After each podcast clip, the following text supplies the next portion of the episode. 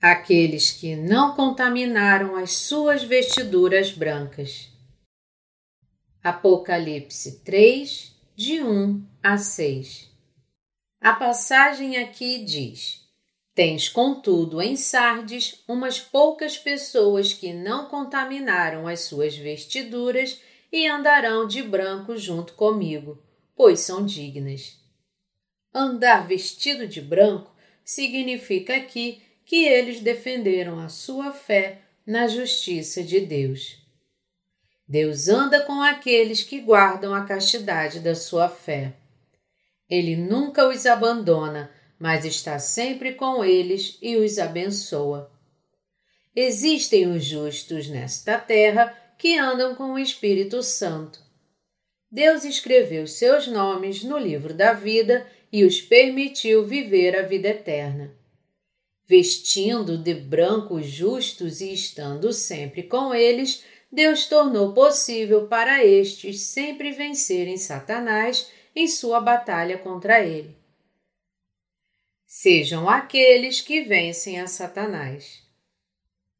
Para sermos aqueles que vencem a Satanás, devemos primeiramente crer na palavra da redenção que o Senhor Jesus nos deu.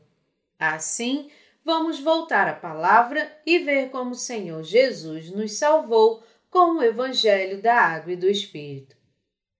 Vamos começar lendo Lucas 10, de 25 a 35. E eis que certo homem, intérprete da lei, se levantou com o intuito de pôr Jesus à prova e disse-lhe: Mestre, que farei para herdar a vida eterna? Então Jesus lhe perguntou: que está escrito na lei? Como interpretas?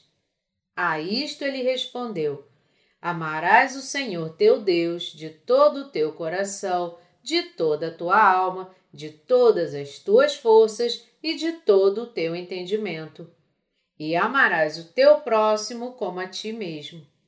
Então Jesus lhe disse: Respondeste corretamente. Faze isto e viverás. Ele, porém, querendo justificar-se, perguntou a Jesus: Quem é o meu próximo? Jesus prosseguiu, dizendo: Certo homem descia de Jerusalém para Jericó e veio a cair em mãos de salteadores, os quais, depois de tudo lhe roubarem e lhe causarem muitos ferimentos, retiraram-se, deixando-o semi-morto. Casualmente, descia um sacerdote por aquele mesmo caminho e, vendo-o, passou de largo. Semelhantemente, um levita descia por aquele lugar e, vendo-o, também passou de largo.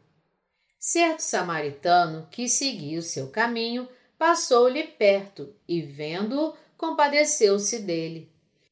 E, chegando-se, pensou-lhe os ferimentos, aplicando-lhes óleo e vinho e, colocando-o sobre o seu próprio animal, levou-o para uma hospedaria e tratou dele.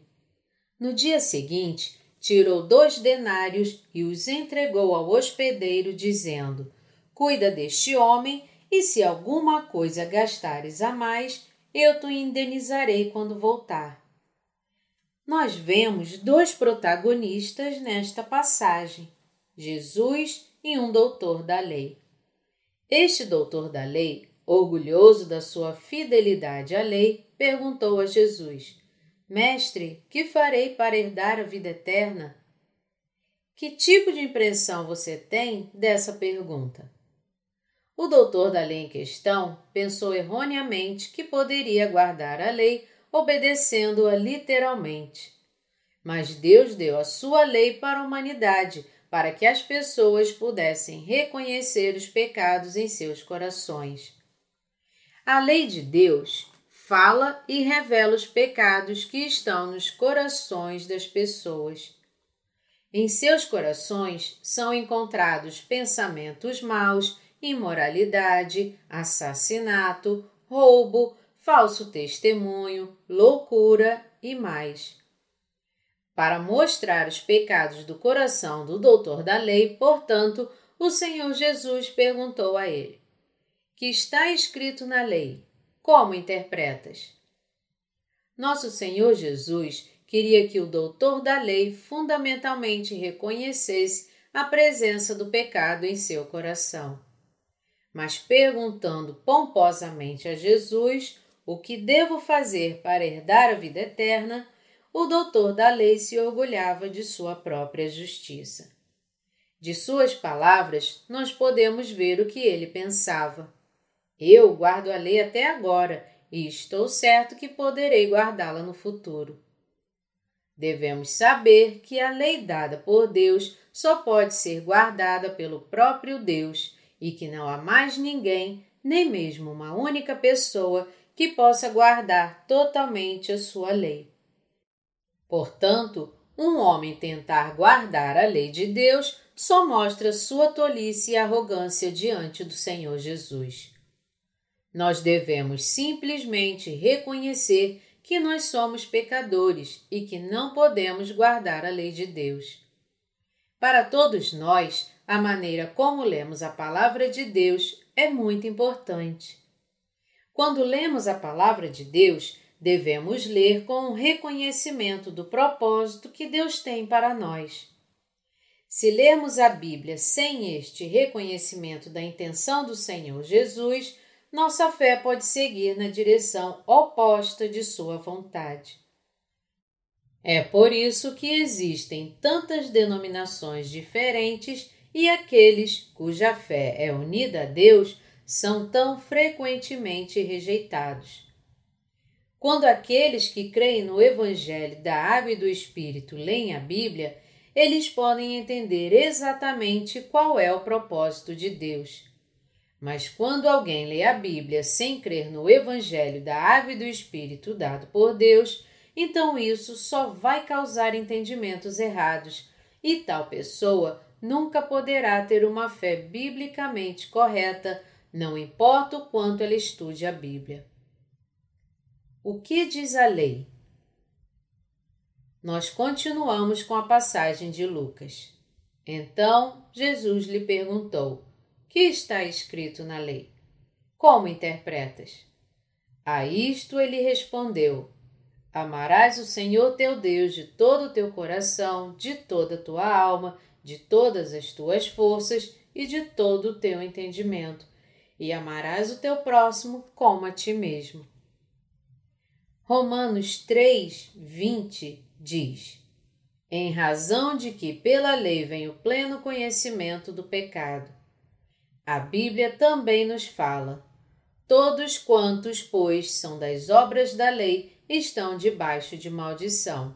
Gálatas 3, 10 a lei não somente faz com que nós, que já nascemos pecadores, sejamos ainda maiores pecadores, mas também revela as fraquezas das nossas obras. É por isso que todos quantos, pois, são das obras da lei, estão debaixo de maldição. Algumas pessoas dizem que alguém pode entrar no céu se acredita em Deus e observa bem a lei e que devem se esforçar para guardar a lei. Então, essas pessoas, mesmo crendo em Jesus, passam a vida inteira tentando guardar a lei. Mas eles estão de fato sob a maldição da lei. Aqueles que não foram salvos de seus pecados, mesmo crendo em Jesus, são incapazes de escapar dos limites de sua fé que tenta guardar a lei em vão. Eles podem crer em Jesus, mas permanecerão como pecadores diante de Deus, e os pecadores diante de Deus só podem enfrentar seu terrível julgamento. É por isso que Jesus, que é Deus, veio a nós como nosso Salvador e se tornou o redentor dos pecadores. Para entender mais, em outras palavras, Jesus cuidou de todos os nossos pecados ao ser batizado no Rio Jordão. Você sabe que o batismo é a marca da salvação que limpa todos os nossos pecados? O batismo de Jesus foi o único método que Deus estabeleceu para limpar todos os nossos pecados. A Bíblia nos fala em Mateus 3,15: Deixa por enquanto porque assim nos convém cumprir toda a justiça. A expressão porque assim significa, em sua língua original, o mais apropriado ou o mais cabível. Em outras palavras, era mais apropriado e cabível que Jesus levasse todos os nossos pecados sobre si por meio do seu batismo por João. O batismo de Jesus Cristo levou todos os nossos pecados. Jesus Cristo nos libertou de nossos pecados sendo batizado e morrendo na cruz. Quando as pessoas conhecem esta verdade exata e lutam contra as mentiras, Deus as chama de vencedoras. Contra quem os nascidos de novo devem lutar? Os nascidos de novo devem combater e vencer o legalismo. Em termos religiosos, os líderes da lei podem parecer bons, mas no fundo estão competindo contra Deus. Assim, suas palavras, que parecem ser virtuosas, são na verdade palavras de Satanás que mantém seus seguidores no caminho do pecado. É por isso que os santos devem combater e vencer estes religiosos. Os religiosos afirmam que a salvação vem pela fé em Jesus, mas também afirmam que alguém pode entrar no céu quando vive uma vida virtuosa diante da lei. Pode tal fé ser chamada como a fé que leva alguém a ser salvo? Claro que não. Então, o Senhor Jesus usou uma parábola para iluminar o legalista e a nós nesse assunto. A história é assim: um certo homem que estava descendo a Jericó de Jerusalém foi atacado por ladrões que bateram nele e o deixaram semi-morto. Um sacerdote cruzou esse mesmo caminho de Jericó para Jerusalém e encontrou este homem agredido, mas não o ajudou e, em vez disso, passou pelo outro lado. Outra pessoa, desta vez um levita, passou pela vítima, mas ele, da mesma forma, fingiu não ouvir os pedidos de ajuda do pobre homem e simplesmente passou direto. Então, uma terceira pessoa veio, desta vez um samaritano. Diferente do sacerdote do levita, o samaritano cuidou das suas feridas, derramou óleo e vinho, o carregou até uma estalagem em seu animal e cuidou dele. Ele até mesmo deu dinheiro ao dono da estalagem, dizendo: Tome conta dele, eu passarei por aqui quando retornar. Se você precisar gastar mais do que eu te dei para curá-lo, eu pagarei a você quando voltar. Faça tudo o que você puder para ajudar este homem. Quem entre os três é bom? O samaritano, é claro. Este samaritano se refere a Jesus. O que salvou os pecadores como nós não foi a lei de Deus ou seus ensinamentos, nem os seus líderes, muito menos a nossa própria força ou orações de arrependimento. Apenas Jesus, que veio a esta terra para limpar os nossos pecados, é o verdadeiro Salvador. Jesus, portanto, Mateus 3,15, libertou todos os pecadores. O batismo de Jesus e seu sangue na cruz são as marcas da salvação do pecado. 1 Pedro 3, 21 Todos os pecadores deste mundo são salvos pelo batismo e pela cruz de Jesus. Aqueles que creem em seu batismo no Rio Jordão e no seu sangue na cruz como a sua salvação, são completamente libertos de todos os seus pecados. Jesus nos deu a força para combatermos e vencermos as falsas doutrinas da mentira. Quando as pessoas dizem, Nós cremos em Jesus, mas se você guardar a lei e suas obras forem boas, então você será liberto de todos os pecados. Elas estão apenas mostrando a sua obstinação e propagando mentiras. Se você adiciona ou subtrai qualquer coisa da verdade de nossa salvação por Jesus, então ela não será mais a verdade. Jesus nos deu a força para combater e vencer as falsas doutrinas da mentira. Os líderes da lei de hoje falam alto diante do povo, como se observassem bem a lei mas muitas vezes testemunhamos que eles não podem agir de acordo com suas palavras quando enfrentam uma situação em que, embora difícil, devem, no entanto, observar o que a lei exige deles. Eles percebem que, embora desejem fazer o bem em seus corações, não podem fazê-lo devido à fraqueza de sua carne escondendo suas fraquezas e encobrindo-se em formalidades religiosas, enganam os outros e os sobrecarregam com o mesmo fardo. Assim como o sacerdote e o levita fizeram na passagem acima, os legalistas de hoje também carregam um padrão duplo de simplesmente passar pelo outro lado sempre que seu compromisso exigir seu sacrifício. Esta é a impotência do homem diante da lei de Deus. As pessoas escondem isso com uma bela roupagem chamada religião. Mas todos aqueles que se escondem diante do Senhor Jesus não podem ser salvos. Somente aqueles que reconhecem sua pecaminosidade, revelando seu verdadeiro eu com a medida da lei, podem ser libertos de todos os seus pecados pela palavra da verdade, da água e do Espírito. Só Jesus não passa pelos pecadores semi-mortos e só ele os salva encontrando-os e cuidando deles.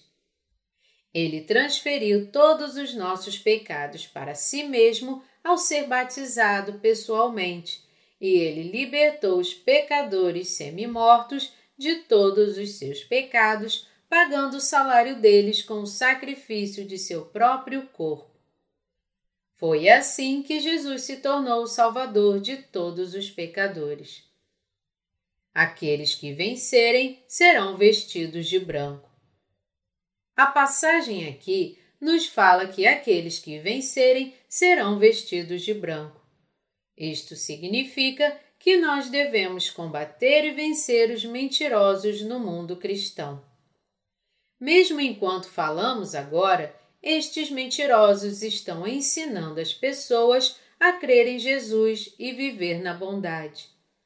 Viver na bondade, é claro, é a coisa certa a fazer, mas fundamentalmente os corações das pessoas estão cheios de todo tipo de coisas impuras, de assassinato a adultério, roubo e ciúmes. Então, dizer para estas pessoas para viver na bondade, apesar de ser correto viver na bondade, é como confiná-las a uma mera religião e sufocá-las até a morte. Dizer às pessoas que estão cheias de pecados para viverem na bondade é empurrá-las para a própria condenação. Sendo assim, o que eles realmente precisam é que nós os ajudemos a serem libertos de todos os seus pecados, ensinando-lhes a verdade da água e do Espírito que pode salvá-los de seus pecados fundamentais. Esta é a lição certa, e depois desse ensinamento vem a admoestação de viver uma vida de bondade em Deus. Em outras palavras, a prioridade mais imediata para aqueles que estão fora de Cristo como pecadores é torná-los justos, pregando-lhes primeiro o Evangelho da água e do Espírito. A degradação do cristianismo em uma religião mundana. Nós não devemos ser enganados pelas religiões mundanas. Apenas quando lutamos e vencemos as religiões mundanas que espalham mentiras é que nós podemos entrar no céu. Porque nós somos incapazes de guardar a lei de Deus, precisamos da graça da salvação que Jesus nos deu, e apenas pela fé nesta graça nós podemos encontrar o Senhor Jesus. Muitos no cristianismo, embora creiam em Jesus, estão sendo arrastados para o inferno, enganados e desencaminhados por aqueles que espalham mentiras. Eles são enganados pela noção sedutora de que as pessoas podem e devem ser boas. Mas porque nascemos fundamentalmente com pecado, nunca podemos ser bons, não importa o quanto tentemos. Sendo assim, só podemos ser salvos crendo no Evangelho da Verdade que Jesus nos salvou pela Sua água e Espírito. Podemos viver uma nova vida somente quando reconhecemos que nos tornamos sem pecado, crendo nesta verdade. Os fariseus da Bíblia e grande parte dos cristãos de hoje que não são limpos de seus pecados por não crerem no Evangelho da Água e do Espírito são os mesmos, todos eles são hereges. Os fariseus acreditavam em Deus, na ressurreição das almas e na vida após a morte, como está relatado nas Escrituras. Mas não acreditavam que Jesus era o seu Messias. Além disso, ignoravam o batismo de Cristo e seu sangue na cruz. Hoje, existem muitos cristãos que são como esses fariseus. Eles têm a tendência de dar mais reconhecimento às doutrinas cristãs do que à própria Bíblia. É por isso que existem tantas heresias se espalhando hoje em dia. Em Tito 3, de 10 a 11, Deus nos fala sobre as heresias, dizendo: Evita o homem faccioso, depois de admoestá-lo primeira e segunda vez, pois sabes que tal pessoa está pervertida e vive pecando, e por si mesma está condenada. Aqueles que pertencem às heresias confiam, creem e seguem seus líderes religiosos mais do que a Bíblia, e como resultado, todos eles serão destruídos. Agora, como antes, há muitos falsos profetas surgindo neste mundo. Através da palavra da passagem principal, Deus assim nos disse que todos devem lutar e vencer esses falsos profetas. Ele também disse que somente aqueles que vencerem serão vestidos com as vestes da justiça. Em Lucas 18 é encontrada a parábola do fariseu e do coletor de impostos. Um fariseu chegou ao templo, levantou suas mãos e orou orgulhosamente: Deus, eu jejuo duas vezes por semana e dou dízimo de tudo que eu tenho.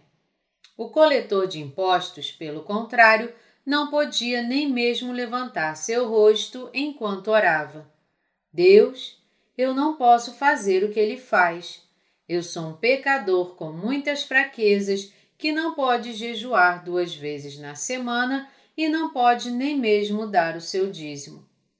Não apenas isso, eu também engano as pessoas, as roubo e tenho feito muitas outras coisas mais. Eu sou um homem sem valor. Tem misericórdia de mim, Deus. Tenha misericórdia e me salve, por favor.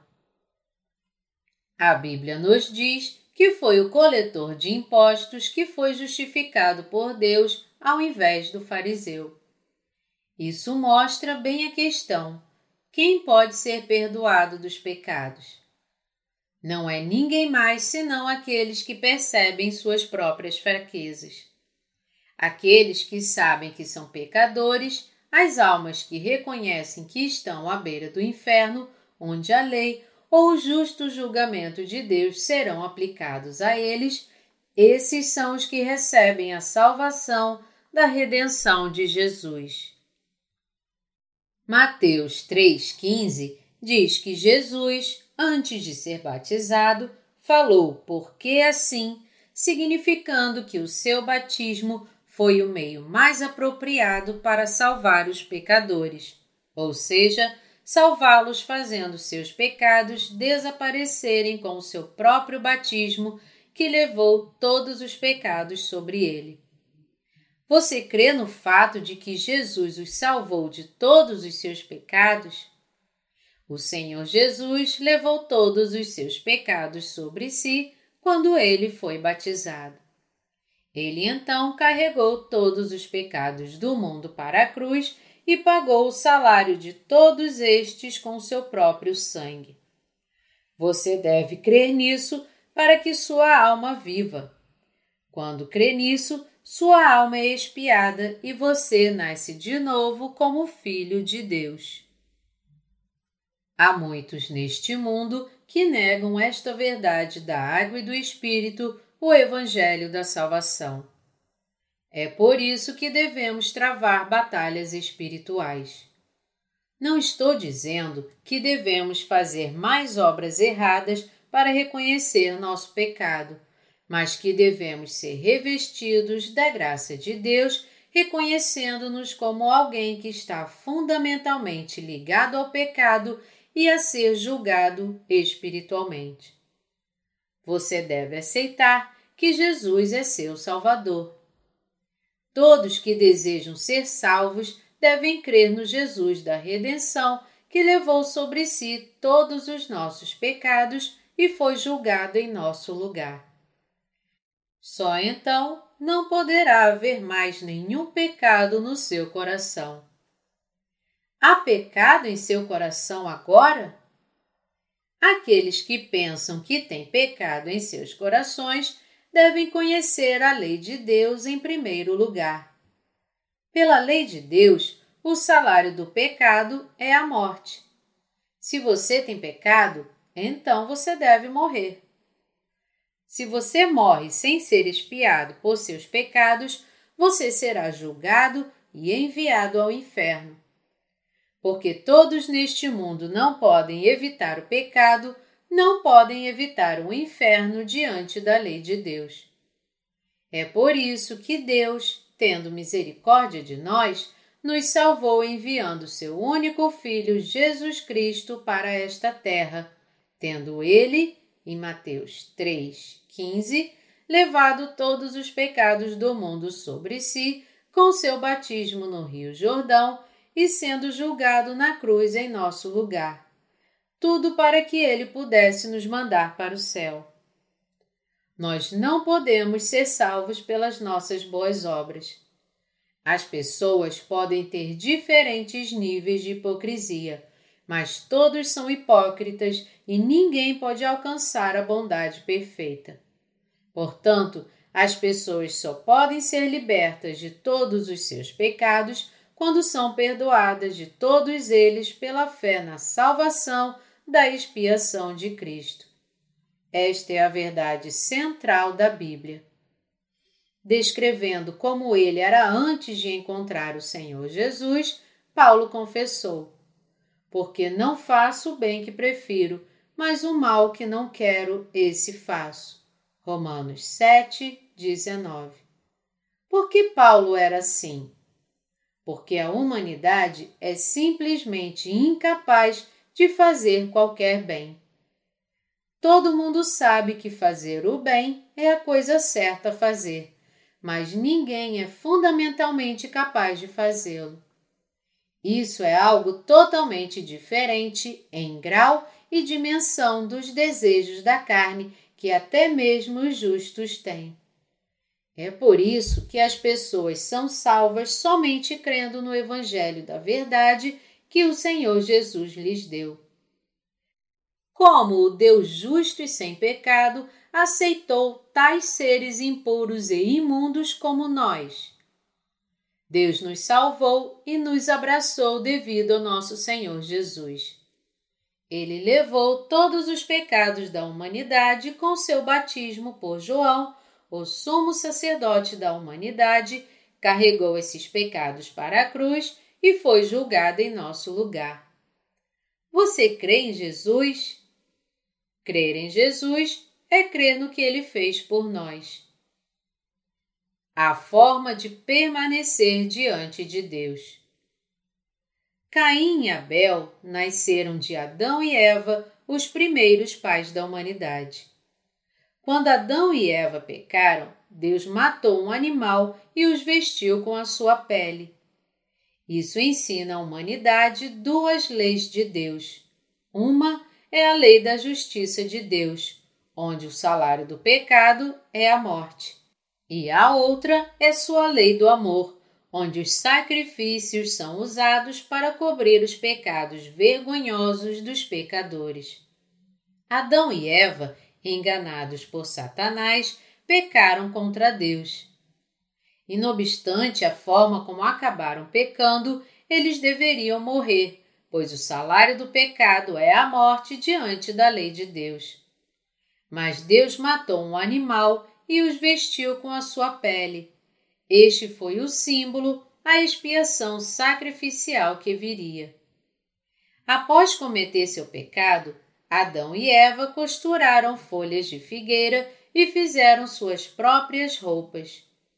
Mas estas folhas de figueira não podiam durar muito, pois secariam no sol, quebrando e caindo com a sua movimentação, portanto, incapaz de cobrir a sua culpa.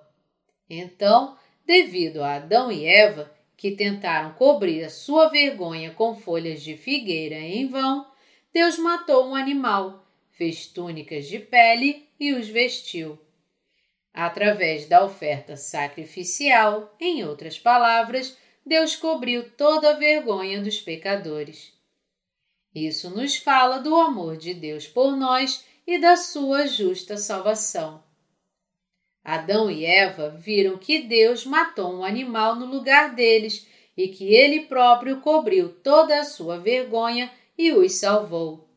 Eles então passaram esta fé para seus filhos. Adão teve dois filhos, Caim e Abel. Caim, o primeiro filho, ofereceu a Deus o produto de seu próprio esforço e força com suas ofertas, enquanto a oferta de Abel foi um cordeiro abatido de acordo com a lei da expiação de Deus. Qual deles Deus aceitou? Essas duas ofertas foram um dos principais eventos marcantes do Antigo Testamento que mostraram um contraste entre a oferta da fé e a oferta do pensamento humano. Deus aceitou a oferta de Abel. A Bíblia nos diz que Deus não aceitou a oferta de Caim do fruto da terra e de seu suor e trabalho, mas em vez disso, aceitou a oferta de Abel dos primogênitos de seu rebanho e sua gordura. Abel, por sua vez, trouxe das primícias do seu rebanho e da gordura deste, Agradou-se o Senhor de Abel e de sua oferta, diz a Bíblia. Deus recebeu a oferta de Abel e seu sacrifício com alegria. Desta passagem, nós devemos ser capazes de entender o que o coração de Deus quer de nós. Como Deus nos aceitaria? Todos os dias chegamos tão pouco diante dele como poderíamos estar diante de Deus? Há apenas uma maneira pela qual podemos ir a Deus, apenas uma maneira que Deus estabeleceu para nós. Isso nada mais é do que uma oferta, não a oferta de nossas obras, mas a oferta de nossa fé. Isso é o que Deus aceita. Qual foi a fé que Adão e Eva passaram para seus filhos? foi a fé das túnicas de pele. Em outras palavras, foi a fé que creu na expiação por meio da oferta de sacrifício. Hoje, esta é a fé no Evangelho da água e do sangue de Jesus.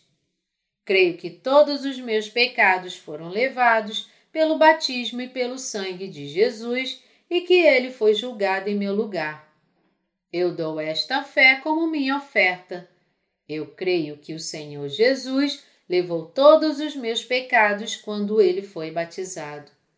Eu creio que todos os meus pecados foram passados para Jesus. Como Deus prometeu no Antigo Testamento, Jesus Cristo me fez sem pecado, sendo o Cordeiro sacrificial e morrendo por mim. Eu creio nesta salvação. Quando estamos diante de Deus, crendo que o Senhor Jesus nos salvou, Deus aceita a oferta dessa fé e nos abraça. E por quê? porque apenas por sua oferta de sacrifício e nada mais nos tornamos justos e sem pecado diante de Deus. Deus nos aceitou porque lhe demos a oferta de nossa fé que crê em Jesus como nosso Salvador. Quando Deus aceitou o sacrifício de Jesus, em outras palavras, ele também nos aceitou em Cristo. A razão é porque todos os nossos pecados foram passados para a oferta. Porque o julgamento por nossos pecados foi levado por esta oferta, nós nos tornamos sem pecado. Esta é a justiça de Deus e sua retidão. Este é também o amor de Deus e sua perfeita salvação. Nós também oferecemos a fé de Abel. A Bíblia nos fala que Deus aceitou a oferta de fé de Abel com alegria. Qual é então a oferta de fé que Deus aceitaria de nós hoje? Quando nós cremos em nossos corações que Jesus é nosso Salvador, que ele levou todos os nossos pecados e foi julgado por eles, e quando damos essa fé para Deus, ele nos aceita pela oferta dessa fé. E não obstante a fraqueza das nossas obras, porque todos os nossos pecados foram passados para Jesus e porque foi julgado em nosso lugar, Deus Pai encontrou os nossos pecados em seu Filho e não em nós. Deus, portanto, passou todos os nossos pecados para o seu Filho, julgando-o em nosso lugar, ressuscitando-o da morte três dias depois e sentando-o à sua destra. Deus salvou todos aqueles que creem nisso. Ele aceitou nossa oferta de fé. Sem Jesus Cristo, nunca podemos estar diante de Deus. Mas porque Jesus se tornou nosso Salvador seguro, podemos ir a Deus com a oferta dessa fé, e por causa dessa oferta, Deus pode nos aceitar. Nossa fé nesta verdade é completa? Claro que é. Agora nos tornamos realmente sem pecado. Porque nossos pecados foram passados para Jesus, Deus nos vestiu e nos tornamos sem pecado com vestiduras brancas. Ele nos fez justos. Como nosso Senhor Jesus prometeu, o vencedor será assim vestido de vestiduras brancas e de modo nenhum apagarei o seu nome do livro da vida. Ele confessará nossos nomes diante de seus anjos. Na Igreja de Deus em Sardes havia alguns que andavam com o Senhor Jesus de branco ninguém além destes eram servos de Deus, seus filhos e santos. Deus aceitou a oferta de Abel e também aceitou Abel. Mas Deus não aceita ofertas se não são completas. Deus, portanto, não aceitou a Caim e a sua oferta. Por que Deus não aceitou a Caim e a sua oferta? Ele não os aceitou porque a oferta de Caim não era a oferta da vida preparada com o sangue expiatório. A Bíblia nos fala que Caim deu frutos da terra, os produtos de seus próprios esforços, como sua oferta. Simplificando, ele ofereceu sua colheita. Ele deve ter oferecido melancia, milho ou batata, ou qualquer outra coisa, sem dúvida, tudo limpo e bem preparado. Mas Deus não aceitou esse tipo de oferta. Esta oferta de Caim tem um significado importante que todos os cristãos de hoje devem entender para serem salvos. Mas poucos conhecem realmente o coração de Deus no mundo de hoje, pois muitos deles não têm ideia, nem mesmo em seus sonhos, de que estão realmente dando a oferta de Caim a Deus.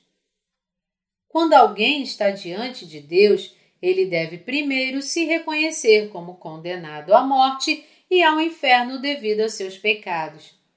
Você reconhece isso diante de Deus que você está aprisionado e condenado ao inferno por causa de seus pecados? Se você não reconhece isso, então não há necessidade de você crer em Jesus, pois Jesus é o Salvador dos pecadores. O Senhor Jesus nos disse: os sãos não precisam de médico, mas sim os doentes.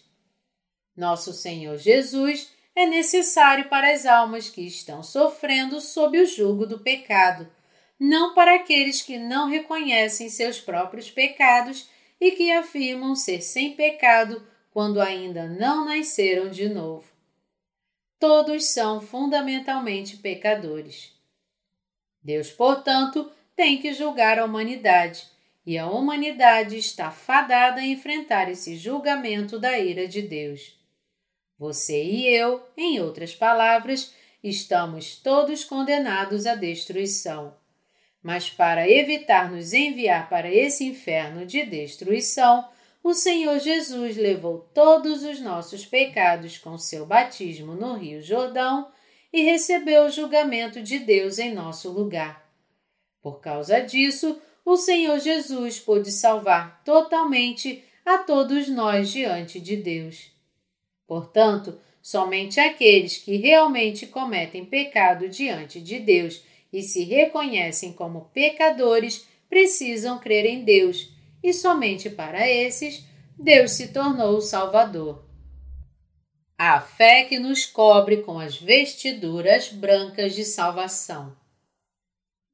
Como a Bíblia nos diz, porque a vida da carne está no sangue. A vida de um homem também está em seu sangue. Devido a nossos pecados, certamente devemos morrer. Por que então Jesus morreu na cruz?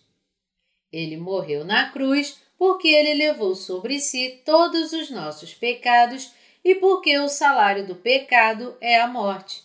Jesus derramou seu sangue da vida para pagar o salário e morreu em nosso lugar.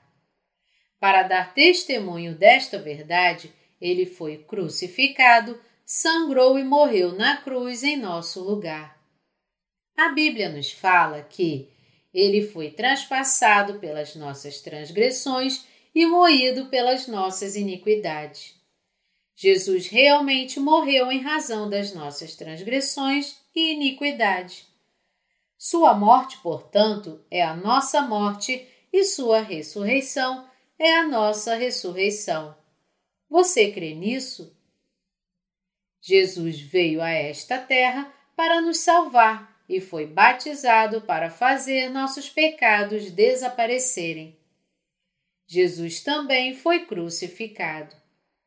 As pessoas o desprezavam, roubando suas roupas, cuspindo nele e batendo em seu rosto. Porque Jesus, que é Deus, enfrentou essa humilhação de ser esbofeteado e cuspido. Nosso Senhor Jesus foi desprezado devido aos nossos pecados. A morte e a ressurreição do Senhor Jesus, portanto, é a morte e a ressurreição de cada um de nós. Nenhum líder religioso do mundo levaria os nossos pecados. Nem Maomé, ou Buda, nem qualquer outro neste mundo desistiria da sua vida pelos nossos pecados. Mas Jesus Cristo, o Filho de Deus, veio a esta terra e levou os nossos pecados com seu batismo no Rio Jordão e nos tornou sem pecado.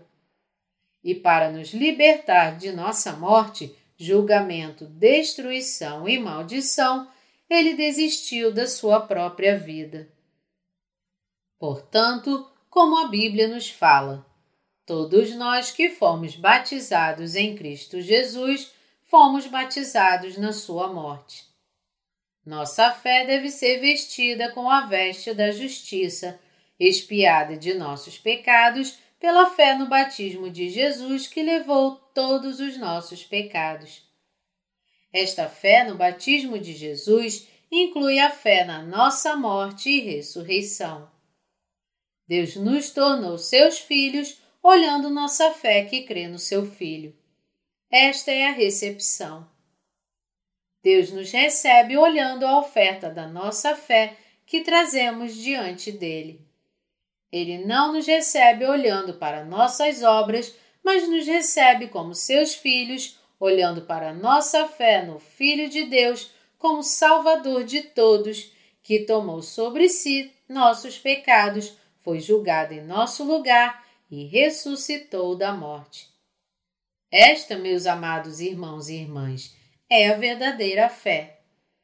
Nós não somos salvos pelas nossas próprias obras, mas somos vestidos com vestiduras brancas pelas obras de Jesus Cristo. Nenhuma obra humana pode ser 100% pura. Para que nossos corações se tornem sem pecados, devemos desistir de nossos esforços fúteis e apenas crer no Senhor Jesus como nosso Salvador. Somente crendo assim, nós podemos ser vestidos com vestiduras brancas. Nossos nomes serão então escritos no livro da vida e seremos aprovados por Deus diante dos anjos.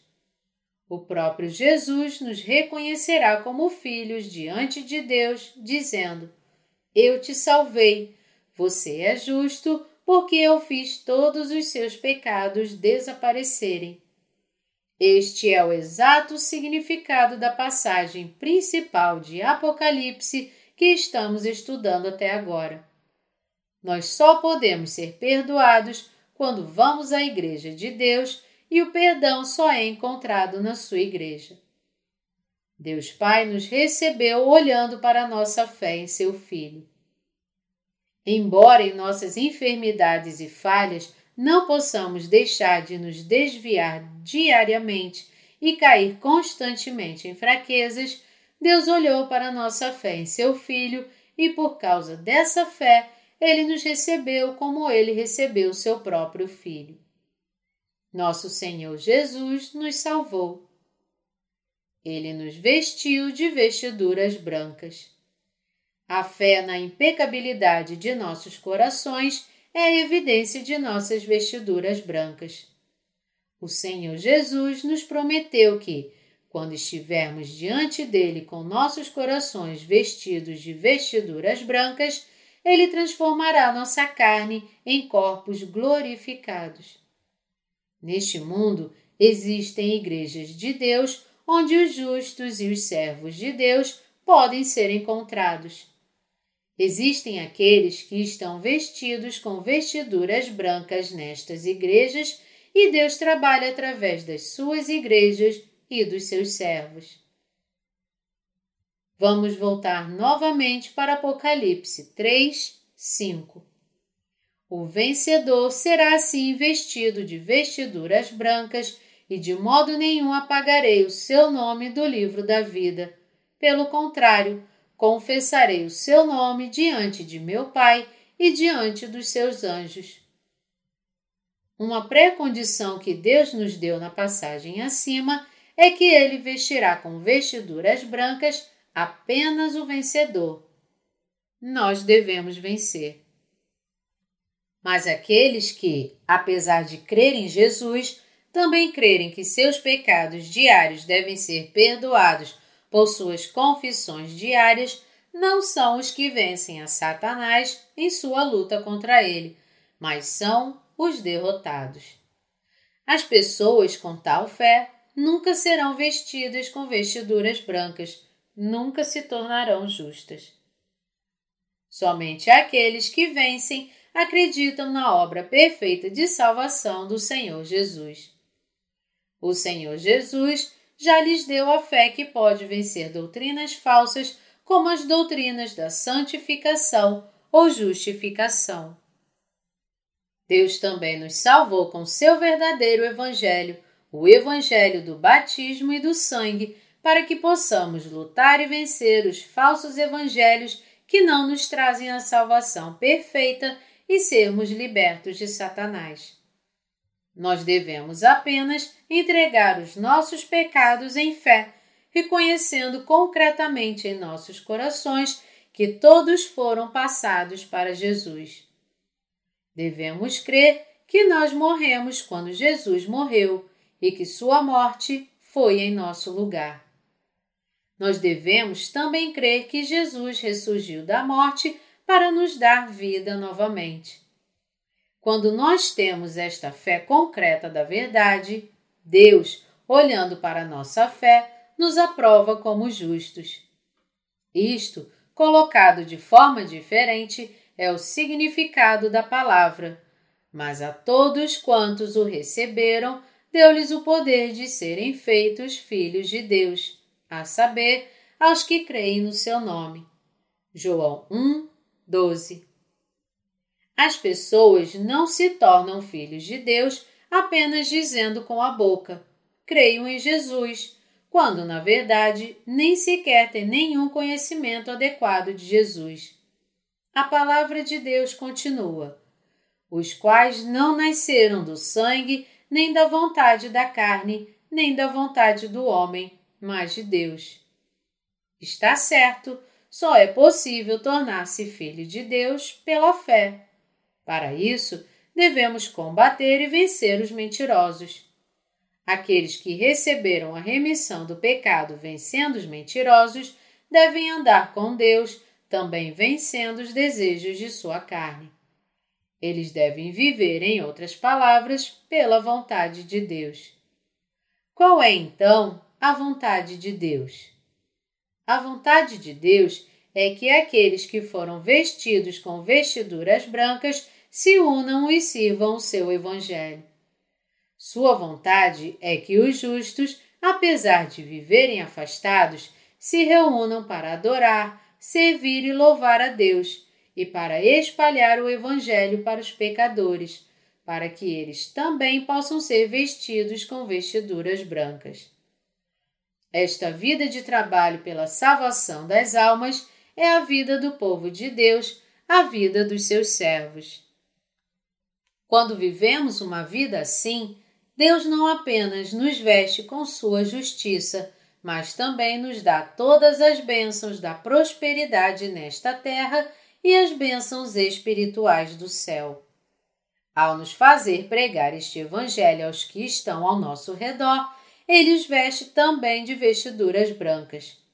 Deus nos vestiu todos os justos e aqueles ao seu redor de branco. Deus nos permitiu vencer em nossa luta contra a mentira, crendo na palavra da verdade. E Ele deu a bênção de ser vestido de vestiduras brancas aos justos que assim vencem nesta luta espiritual. Louve ao Senhor Jesus.